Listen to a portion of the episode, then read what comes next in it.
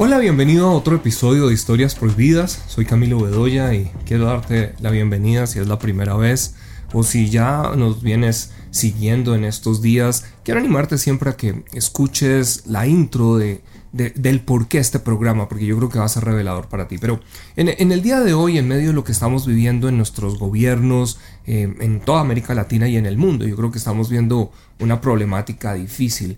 Eh, hoy, hoy quiero hablarte un poquito de de, alguna manera una historia que a nivel de la universidad a ninguno no le enseñaron de la manera correcta. Es decir, todos hemos creído que la universidad nos enseñó verdades y que lo que está en el mundo así es. Eh, una de esas mentiras que te diría, yo recuerdo tanto cuando estaba en la universidad y en una clase de filosofía, eh, el postulado del profesor fue que eh, todas las, las, naciones, digámoslo así, fueron politeístas en el comienzo y sencillamente algunas fueron migrando a convertirse en monoteístas. Bueno, eh, eso es una mentira. El pueblo de Israel es una nación que ha estado sobre la tierra siendo monoteísta desde el comienzo, porque es Dios precisamente el que forma a este pueblo y, sobre este pueblo aquí vemos algo muy interesante de Dios sobre la humanidad. Em, en la universidad siempre recuerdo que eh, se trató de trabajar como, digámoslo así, desmontar la idea de que el cristianismo era una religión real o que las verdades de, Jesús eran reales, porque pues Jesús sencillamente en algunos casos hasta se, se trata de decir que ni siquiera vivió en la tierra. Pero e, en ese contexto quiero hoy tratar de hablar un poco por qué el cristianismo es relevante más que nunca en nuestros días. ¿Cuáles son las verdades que encierra para nosotros hoy en día?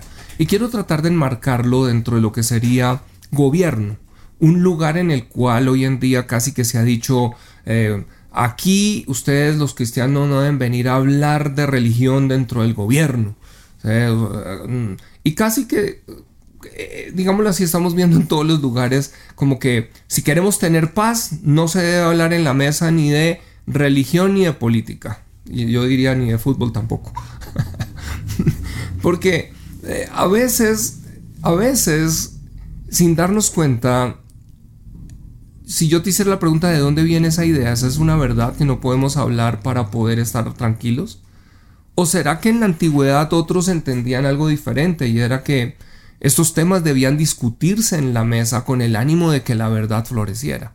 Por eso llamo historias prohibidas este espacio este espacio en el cual lo que quiero es tener una aproximación a una nueva perspectiva. Entonces, una de esas perspectivas, y yo recuerdo de joven, em, yo crecí dentro de ese espacio en donde se le, se le llamaba a, los norteamericanos los imperialistas yanquis, ¿cierto? O sea, esos imperialistas que siempre quieren traer simplemente su idea capitalista y, y aquí yo sé que voy a pisar algunos callos porque por supuesto inmediatamente hoy tenemos una polarización, ¿no? Los capitalistas, los socialistas, izquierda, derecha, y, y, a veces pensamos que la solución está o en la izquierda o en la derecha. Bueno, yo hoy estoy grabando este programa desde Colombia, para aquellos que me van a escuchar en algunos otros países latinoamericanos, estamos aquí en Bogotá, Colombia, y, y estamos en medio de una situación difícil en donde nuestro país eh, decidió eh, escoger la izquierda porque definitivamente la derecha también había tenido algunos errores, no podemos negar corrupciones, no podemos negar situaciones, pero, pero ahora que nos fuimos a la izquierda pensando y mucha gente sincera creyendo por el cambio, eh, ahora estamos viendo que esto es peor que lo que fueron las derechas. Entonces eh, la pregunta es, ¿debemos volver otra vez a la derecha? No, a veces creo que nosotros cometemos el error de pensar o no de entender mejor la ley del péndulo. Yo siempre hablo de la ley del péndulo. Y la ley del péndulo es que eh, usualmente cuando estamos aquí en un extremo del péndulo y decimos esto está mal, nos vamos inmediatamente para corregir al otro extremo. Y se nos olvida que hay un centro. Y vamos a decir que Dios lo que busca es traernos a un centro. Y vamos a decir que la verdad, ¿sí? La verdad de Dios es un centro. Para poder entender esto de verdad en un mundo postmoderno, primero tengo que poner este planteamiento. A muchos hoy en día saben que estamos dentro de un posmodernismo, pero no saben cuál es el planteamiento posmoderno y cómo llegamos acá. Entonces quiero decirte esto. La idea del posmodernismo surge en donde algunos dicen, bueno, vamos a decir que no existen verdades absolutas porque la verdad es una construcción social. Es decir, un grupo de personas decide construir su verdad y eso que para ellos es verdad es tan respetable porque va a ser su verdad.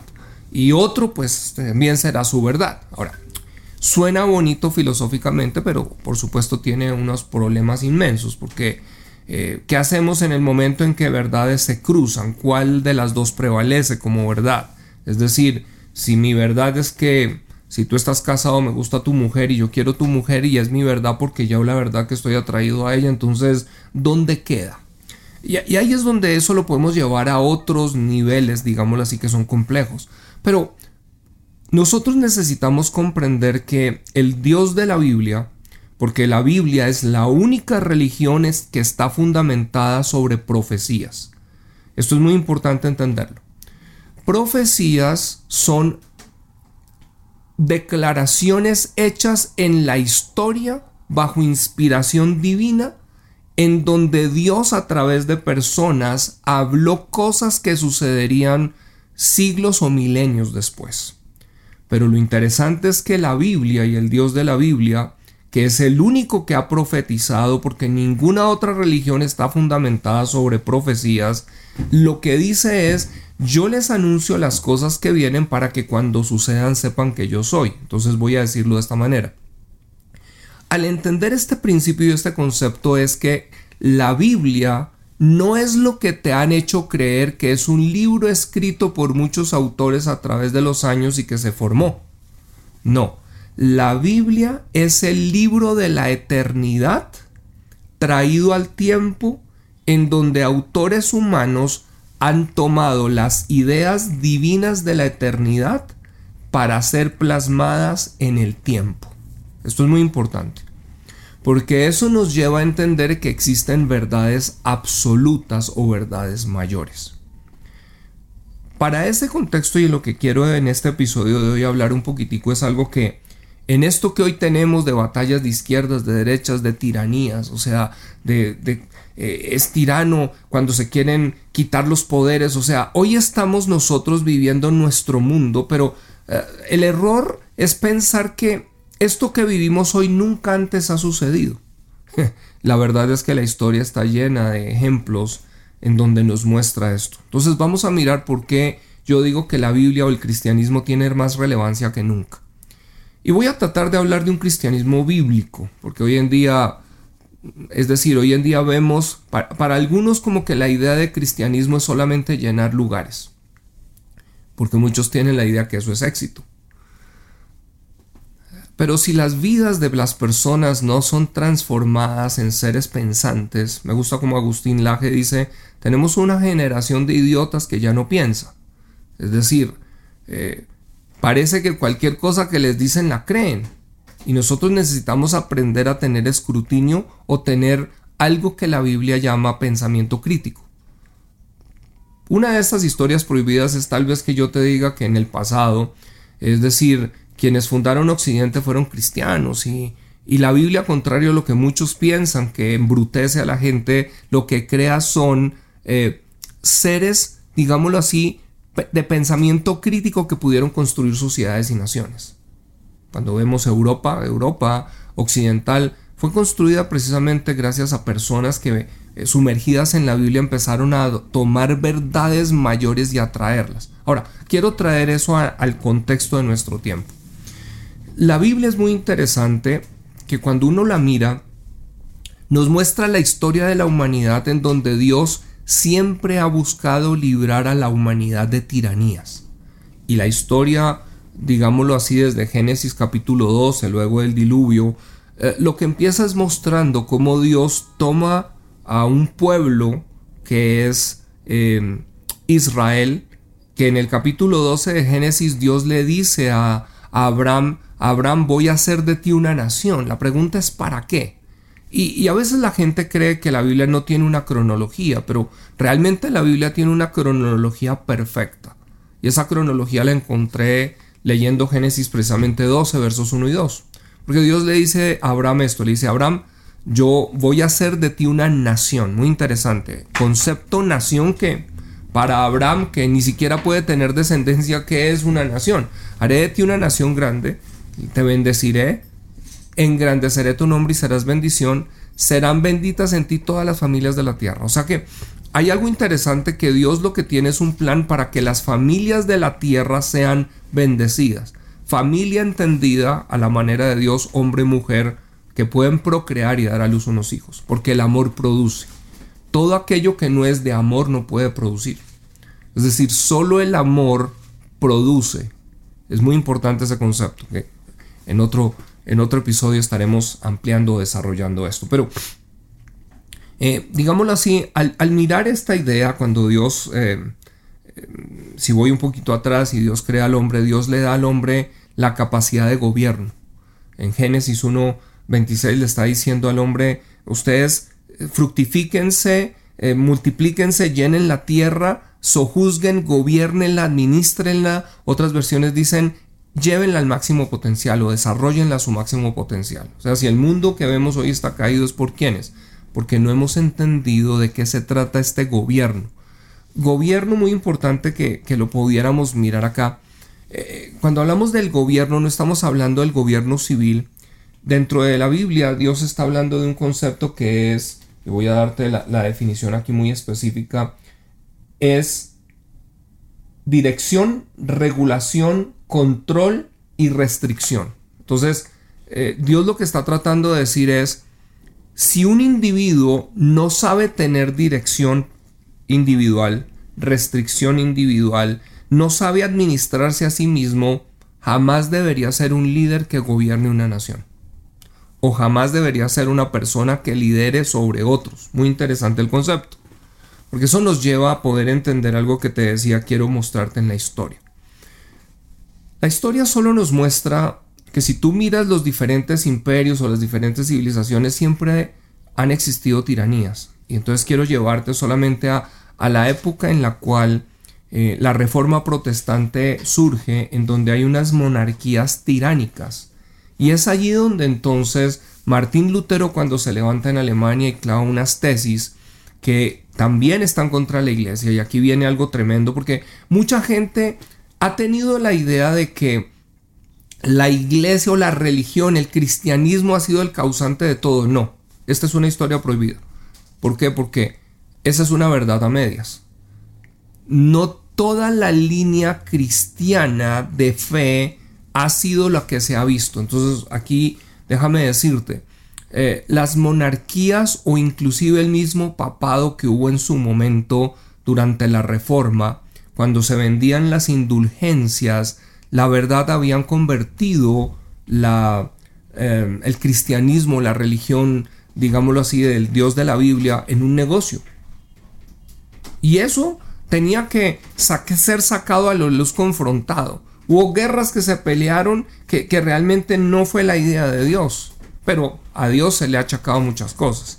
Pero en ese contexto a lo que quiero llevarte es Muchos han tenido la idea que es la religión la que ha causado una cantidad de guerras y situaciones. Bueno, aquí necesitamos entender que cuando Martín Lutero clava unas tesis en, en, la puerta, digámoslo así, de la catedral allí de, Wittenberg, eh, lo que él está tratando es de denunciar unas prácticas que se llevan a cabo. ¿Por qué? Porque lo que está encontrando es que hay, hay hay una historia prohibida y es que en ese tiempo a la gente no se le deja leer la Biblia, porque la Biblia ah, podía volver locos a algunos, entonces solo algunos iluminados que entendían el latín podían leer la Biblia.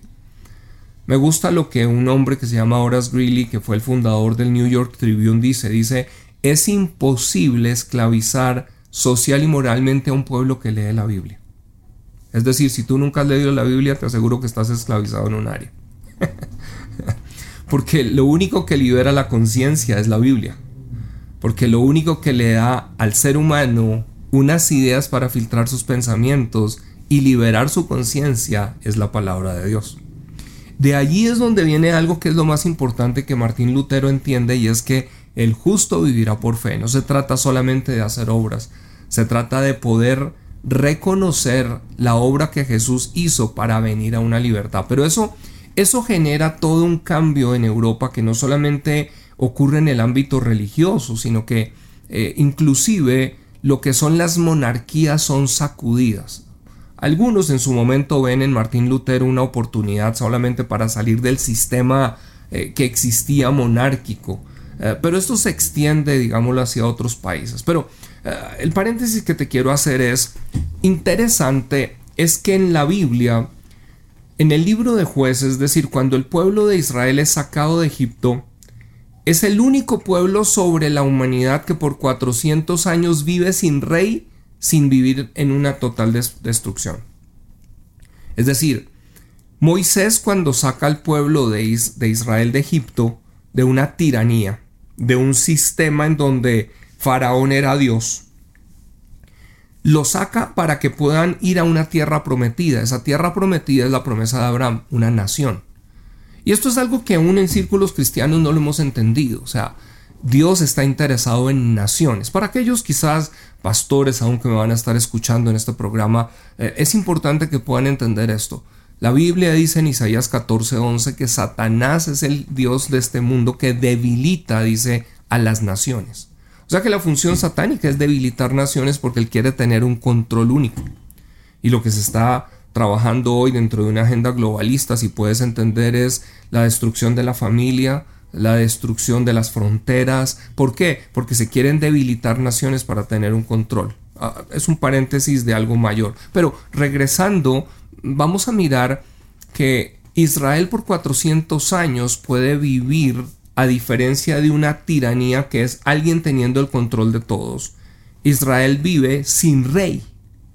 Ahora, la historia lo que es fascinante es que algo que es una historia prohibida porque nunca nos la contaron, sé que nunca la, escuchaste en la universidad de esta manera, es que ¿quiénes fundaron Norteamérica? Muchos sabemos del Día de Acción de Gracias y muchos sabemos de que, digámoslo así, llegaron en un barco llamado el Mayflower, pero ¿quiénes llegaron? La mayoría de ellos eran puritanos calvinistas. Ahora, ¿qué tiene que ver con esto de puritanos calvinistas? Bueno, ellos creían en una en, una doctrina, en un aspecto, y es que ellos creían en el gobierno de Dios. Muy importante que puedas entender este concepto. Es decir, que Dios desea que los seres humanos puedan vivir en un territorio en el cual cuando se autogobiernan pueden entonces disfrutar de paz eh, como consecuencia de justicia. Es decir, no hay tal, eh, no hay tal cosa como lo que estamos pretendiendo en nuestras naciones. O sea, vamos a negociar la paz para que haya paz. No. Eh, la paz está basada sobre una justicia que tiene como fundamento una verdad. Y si tratamos de simplemente encubrir la verdad o, o, exaltar la mentira, ideas tan absurdas como vamos a decir que los criminales no son criminales para que haya menos criminales. ¿En serio? Es decir, me gusta como un maestro mío dice, eh, eres tan bruto que todavía puedes respirar con una afirmación de estas. Es decir, eh, aquí es donde nosotros necesitamos llegar a decir, venga, a ver, hay un pensamiento crítico del que necesitamos entender. Pero, ¿qué pasa? Estos son los que llegan en el barco Mayflower a Estados Unidos o a las costas norteamericanas, en donde ellos han entendido que el pueblo judío, antes de que pidiera un rey, que es el, eh, el rey que Dios les da, que es Saúl, y Dios les dice, bajo un rey van a tener estas y estas situaciones, ellos logran vivir en medio de situaciones por jueces y demás, pero ellos empiezan a vivir de una manera de autogobierno. Y ese autogobierno les permite caminar en un territorio estableciendo unas leyes para la libertad. Es decir, ellos vienen de entender que es una tiranía. Ellos han huido de una tiranía, ellos vienen huyendo de Inglaterra, de Gran Bretaña, y ellos saben lo que hace un rey que simplemente quiere tomar, eh, digámoslo así, todos los poderes en uno para ser el amo y señor de todo. Esa es la, esa es la historia de los imperios, pero eso es lo que está pasando hoy nuevamente en, nuestros, en nuestro mundo. Algunos bajo unas ideas se quieren volver dioses, se quieren volver los que, los que tienen poderes totalitarios. Y aquí es donde yo quiero leerte algo que yo creo que va a ser revelador, porque ese pueblo que empieza a formarse que son los Estados Unidos de Norteamérica, a cual, al cual la mayoría de la gente ha emigrado de nuestros diferentes países. ¿Por qué emigra? Porque allá encontraban una seguridad. ¿Pero por qué encontraron una seguridad? Porque por muchos años Estados Unidos caminó sobre unos pilares de la Biblia. Algo que no nos enseñaron porque a nosotros nos enseñaron de un imperialismo yanqui. Pero cuando uno empieza a encontrar la historia que no se cuenta, es la historia de unos fundadores de la patria que entendían la Biblia y por eso trajeron unas leyes que traen libertad. Entonces quiero leerte algo que encontré que me pareció fascinante, que es el discurso de despedida de George Washington en septiembre 19 de 1796. Entonces, imagínate, esto ya tiene 226 años quizás. Y fíjate lo que este hombre en ese momento escribe que es tan relevante para nosotros. Una historia prohibida. Es decir, muchos, muchos hoy no saben que el derecho en Estados Unidos se basa en la Biblia, no como en nuestras naciones el derecho romano. Estudia, busca y te darás cuenta que en Estados Unidos un abogado para ejercer derecho tiene que consultar la Biblia. Porque toda la nación y la misma constitución estuvo basada en la Biblia. Ahora, algunos dirán, pero, pero hay, hay, hoy en día eh, Estados Unidos tiene corrupción y tiene esto. Sí, lastimosamente se apartaron de un fundamento. Pero no era así en el comienzo y por eso todavía la gente está emigrando. ¿A dónde han ido muchos eh, colombianos en medio del temor que hay de este gobierno? A Estados Unidos. ¿Por qué? Porque todavía en medio de toda la corrupción y todas las cosas que hay, todavía sigue siendo un país en el cual hay libertades, libertad en donde la vida se preserva, donde hay libertad de, opinión, de expresión, no como algo que estamos viendo que, se quiere censurar. Pero eh, George Washington dice esto. Dice, de todas las disposiciones y hábitos que conducen a la prosperidad política, la religión y la moralidad son apoyos indispensables. ¡Wow!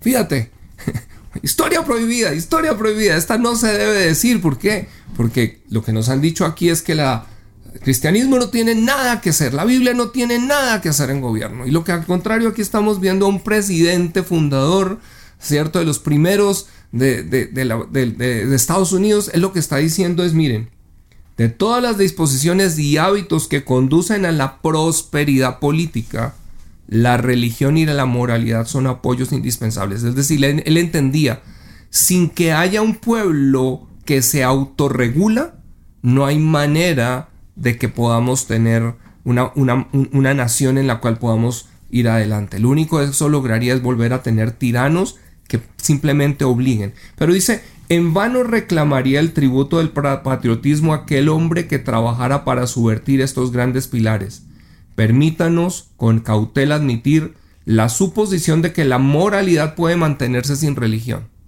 Fíjate que voy a dejar solo hasta acá. Es lo que está diciendo es, miren, algo que hoy en nuestros días, como que lo criticamos y lo cuestionamos, ¿quién viene a hablarnos de moralidad? ¿Y por qué tienen que hablarlos de moralidad? Porque sin moralidad no hay libertad. Otra vez, como, así, explíqueme, explíqueme, explíqueme. Mira, eh, si si simplemente se trata de imponer la verdad que tú crees, esto se va a volver una jungla de la ley del fuerte.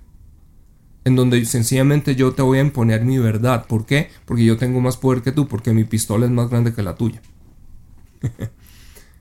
es decir, cuando tenemos una ley mayor o una verdad mayor a la cual podemos aprender a reconocer que hay una verdad mayor, entonces ¿qué pasa? No se trata de derecha ni de izquierda, se trata de que los dos pueden migrar a un punto central. ¿Cuál es esa verdad mayor que nos está dando un lineamiento sobre el cual entonces queremos construir nuestras vidas y sociedades? Y esto es lo que el presidente George Washington decía. De hecho, cuando leemos mucho de, digámoslo así, de, estos autores, encontramos algunas cosas fascinantes. Desde nuestro contexto latinoamericano, fíjense que aún la iglesia hemos fallado. Eh, y voy a hacer otro programa en donde te cuente un poquito eh, el engaño que por años yo mismo he vivido, aún como pastor. Porque a veces uno cree que todo lo que recibió en los seminarios era la verdad. y resulta que hay una cantidad de verdades contaminadas. Pero una de estas cosas es que hemos creído que Romanos 13, que dice sométanse pues a la autoridad, al rey, eh, nosotros hemos pensado que eso significa que tenemos que a lo que diga el rey o lo que diga el presidente, sí señor. Pero si tú estudias eso y voy a hacer otro programa en donde les voy a dar evidencia de, de, de a través de los siglos, cómo aún en Estados Unidos ellos entendían es esto, la línea de mando no es Dios, el rey y el pueblo, sino Dios, el pueblo y el rey. Es decir, las autoridades o gobernantes están puestos por el pueblo no para que sean sometidos, sino para que puedan ejercer un gobierno limitado porque una nación se puede autogobernar. Es decir,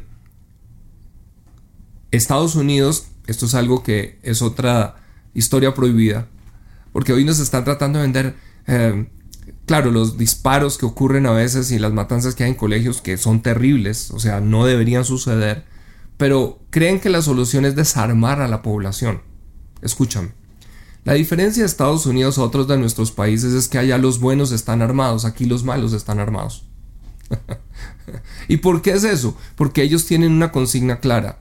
Dentro de esa constitución, en los fundamentos de la Biblia, es que si un tirano sube al poder debería ser bajado yo sé que es revolucionario, ¿cierto? Es una historia prohibida, esto va a generar mucha controversia, pero solo te quiero invitar a que escudriñes un poco y mires, porque aquí es donde empezamos a entender, wow. Por eso en la Biblia, cuando en los diez mandamientos dice no matarás, el original lo que dice es no cometerás asesinato, no, no harás homicidio, porque aún Dios entiende que en la guerra hay algo que tiene que en momentos darse para preservar libertad creo que es suficiente. Eh, he dejado algunas píldoras aquí para digerir en el día de hoy de este episodio. Eh, prefiero más bien continuar ampliando esto en un siguiente episodio en donde quiero hablar porque decía que como pastor yo mismo eh, viví engañado mucho tiempo y ha sido un momento de poder empezar a, a darme cuenta que hay otra realidad que las iglesias no solamente estamos llamadas solo para salvación y tener crecimiento, sino para formar ciudadanos que construyan naciones y sociedades. Pero por hoy voy a dejarlo aquí. Eh, espero que hayas tenido un buen momento. Espero que puedas estar haciendo preguntas. Escribe. Recuerda que queremos eh, tener interacción allí en, en, nuestros chats, en nuestros medios, para poder estar también sacando eh, otros episodios que puedan estar dando respuesta a algunas de las preguntas que muy seguramente vas a estar haciendo. Bueno, Dios te bendiga, que Dios nos ayude y que podamos caminar buscando esas verdades que han sido en algunos casos ocultas e historias prohibidas, pero que Dios está en estos días sacando a la luz nuevamente. Nos vemos en un próximo episodio.